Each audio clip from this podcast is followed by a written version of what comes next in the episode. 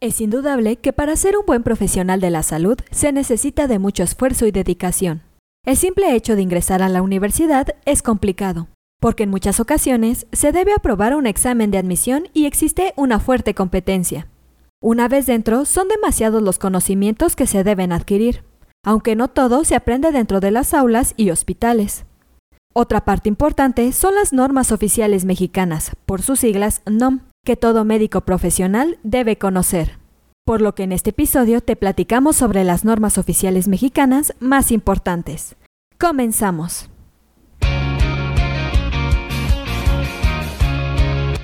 Esto es Asismed, Asistencia Médico Legal, su empresa de responsabilidad profesional médica en la cual te damos tips, conceptos y tendencias que te ayudarán a destacarte en el sector salud y evitar cualquier controversia con tus pacientes durante el desarrollo de tu profesión.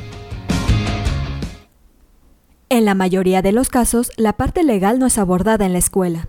Por lo mismo, los doctores desconocen que existen requisitos específicos para abrir un consultorio o realizar el llenado del expediente clínico.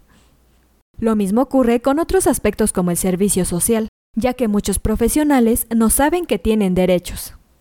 Ahora bien, ¿sabes qué son las normas oficiales mexicanas? En su definición oficial, se trata de regulaciones técnicas que rigen a la industria y contribuyen al empoderamiento de la población. Con esto en mente, son herramientas que permiten a las distintas dependencias gubernamentales atender y eliminar los riesgos para la población, así como para proteger el medio ambiente. Todas estas basadas en información científica y tecnológica, lo que promueve la calidad de bienes y servicios.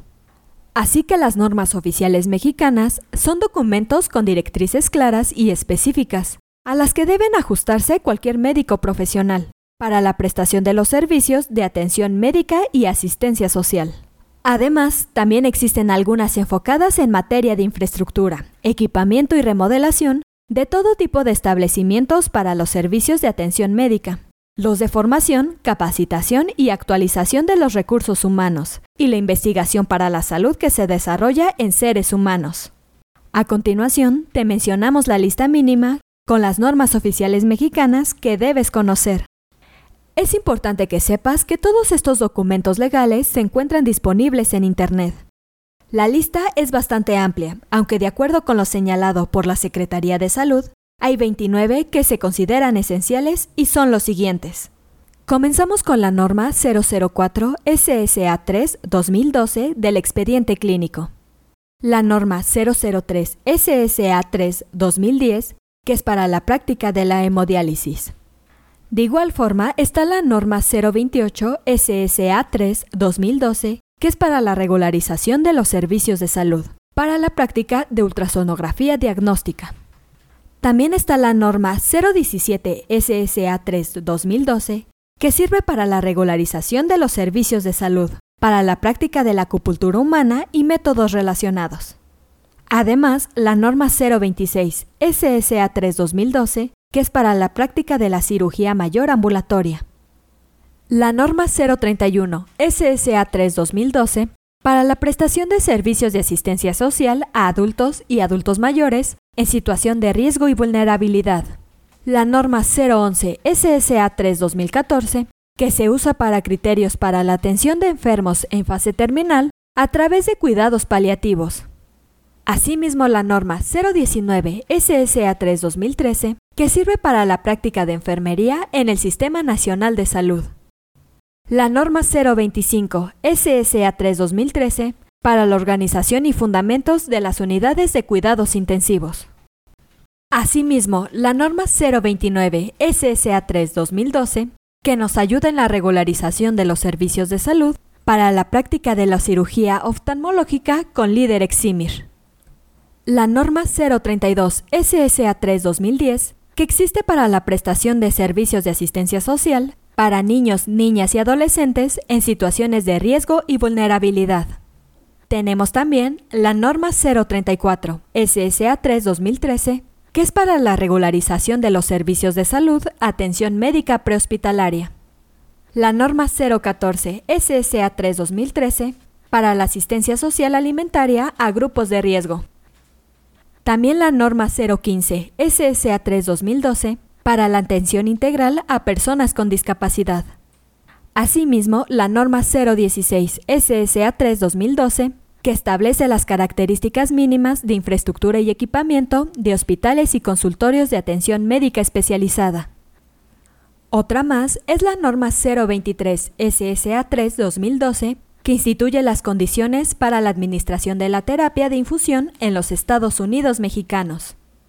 La norma 024 SSA 3 2012 que nos da información acerca de los sistemas de información de registros electrónicos para la salud, es decir, el intercambio de información en salud.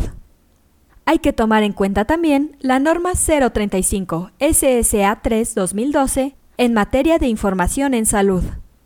Otra más es la norma 001 SSA 3 2012, que es para la educación en salud, para la organización y funcionamiento de residencias médicas. Asimismo, la norma 006 SSA 3 2011 para la práctica de la anestesiología.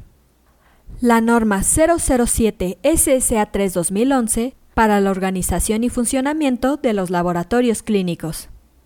También la norma 005 SSA 3 2010 que establece los requisitos mínimos de infraestructura y equipamiento de establecimientos para la atención médica de pacientes ambulatorios. Asimismo, la norma 008 SSA 3 2010 para el tratamiento integral del sobrepeso y la obesidad. No olvidemos la norma 012 SSA 3 2012 que establece los criterios de ejecución y proyectos de investigación para la salud en seres humanos. Y también la norma 009 SSA 3 2013 que contiene los criterios para la utilización de los establecimientos para la atención médica como campos clínicos para la prestación del servicio social de medicina y estomatología.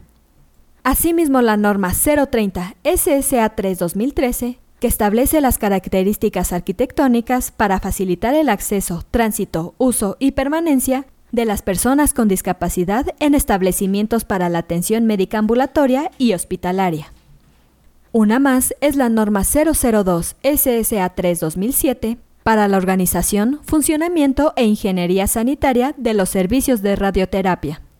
De igual importancia es la norma 027 SSA 3 2013, la cual establece los criterios de funcionamiento y atención en los servicios de urgencias de los establecimientos para la atención médica. Por último, pero no menos importante, es la norma 037 SSA 3 2016, que sirve para la organización y funcionamiento de laboratorios de anatomía patológica. En la descripción de este podcast te dejamos un enlace en el cual podrás revisar cada norma a detalle. Te invitamos a conocerlas detalladamente y así evitar cualquier controversia médico-legal.